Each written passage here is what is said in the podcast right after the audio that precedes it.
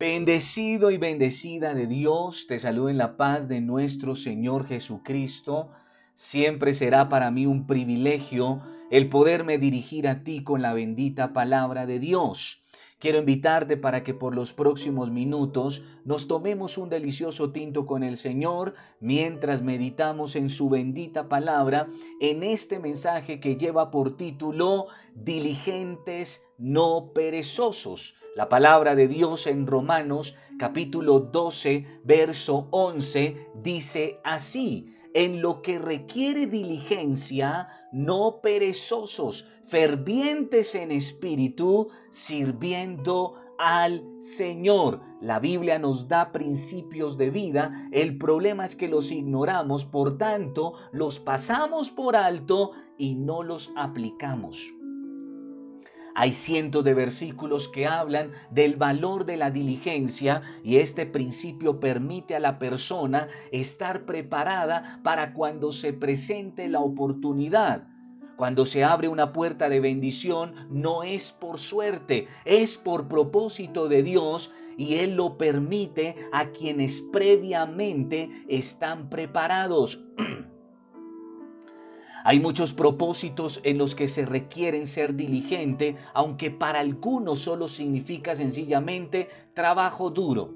Pero hay mucho más que debemos entender, como que la diligencia es hacer todo el esfuerzo necesario para terminar lo que se ha empezado, lo cual requiere disciplina.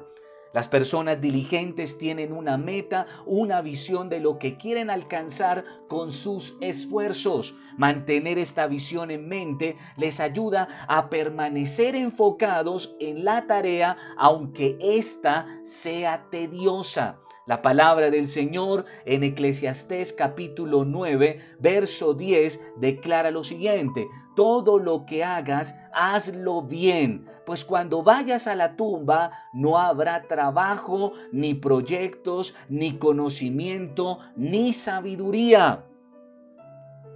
En el mundo encontramos tres tipos de personas. los negligentes, los que cumplen y los diligentes. Los negligentes tendrán siempre una excusa para no lograr el propósito de Dios en sus vidas. Vivirán frustrados y culparán siempre a los demás.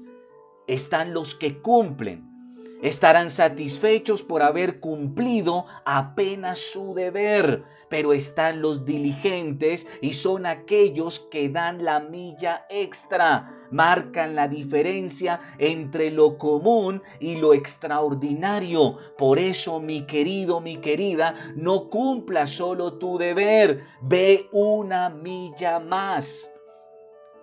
La diligencia da privilegios la palabra de Dios declara en Proverbios capítulo 12, verso 24, trabaja duro y serás un líder, sé un flojo y serás un esclavo. La diligencia es lograr resultados en el tiempo y momento indicado. Esta característica en una persona le permitirá llegar a lugares de privilegio cuando logras movilizar la actitud de la diligencia, logras liderar y establecer resultados sobresalientes en tiempos extraordinarios. Lo contrario será ser negligente lo cual se caracteriza por no realizar su trabajo y tener bajo compromiso y resultados. Esto como consecuencia, dice la Biblia, le llevará a la esclavitud. Es por esto que debemos practicar en cada momento la diligencia y ser luz y ejemplo a seguir como hijos de Dios. Ten en cuenta los siguientes aspectos para practicar la diligencia. Número uno, enfócate en lo importante. Número dos, plantea metas claras y de cumplimientos en tiempos cortos. Número tres, realiza seguimientos a ciclos cortos. Número cuatro, establece planes de acción en aquellas metas que no estás cumpliendo. Y número cinco, rétate constantemente. Rétate cada día a ser mejor en todo. Enfoquémonos en ser diligentes en todo lo que hacemos, en nuestro hogar, en cultivar una buena relación con Dios y con su palabra, así como en ser obedientes, porque al hacerlo recibiremos una gran recompensa.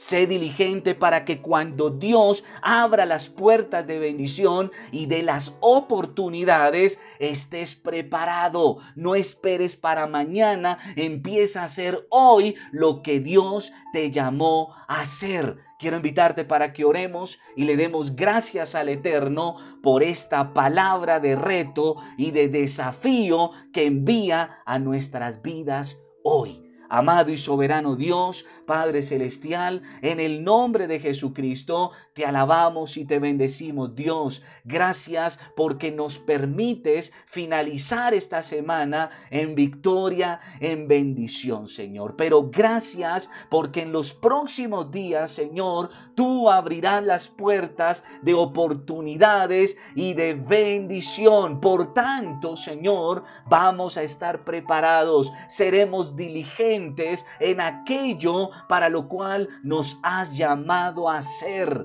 Señor, te pedimos en esta hora. Aviva el fuego de tu Espíritu Santo en nuestras vidas, en nuestro ser. Señor, trabaja en nuestra mente, trabaja en nuestro corazón, Señor. Quita aquellas cosas que nos quieran impedir cumplir tu propósito en nuestras vidas. Señor, gracias en esta hora. Toda la gloria, toda la alabanza y toda la adoración solo para ti, Señor Jesucristo. Gracias Dios. Amén. Y amén. Te bendigo, paz de Cristo, y que la gloria del Eterno resplandezca sobre tu vida, sobre tu casa y sobre los tuyos. Hasta una próxima oportunidad.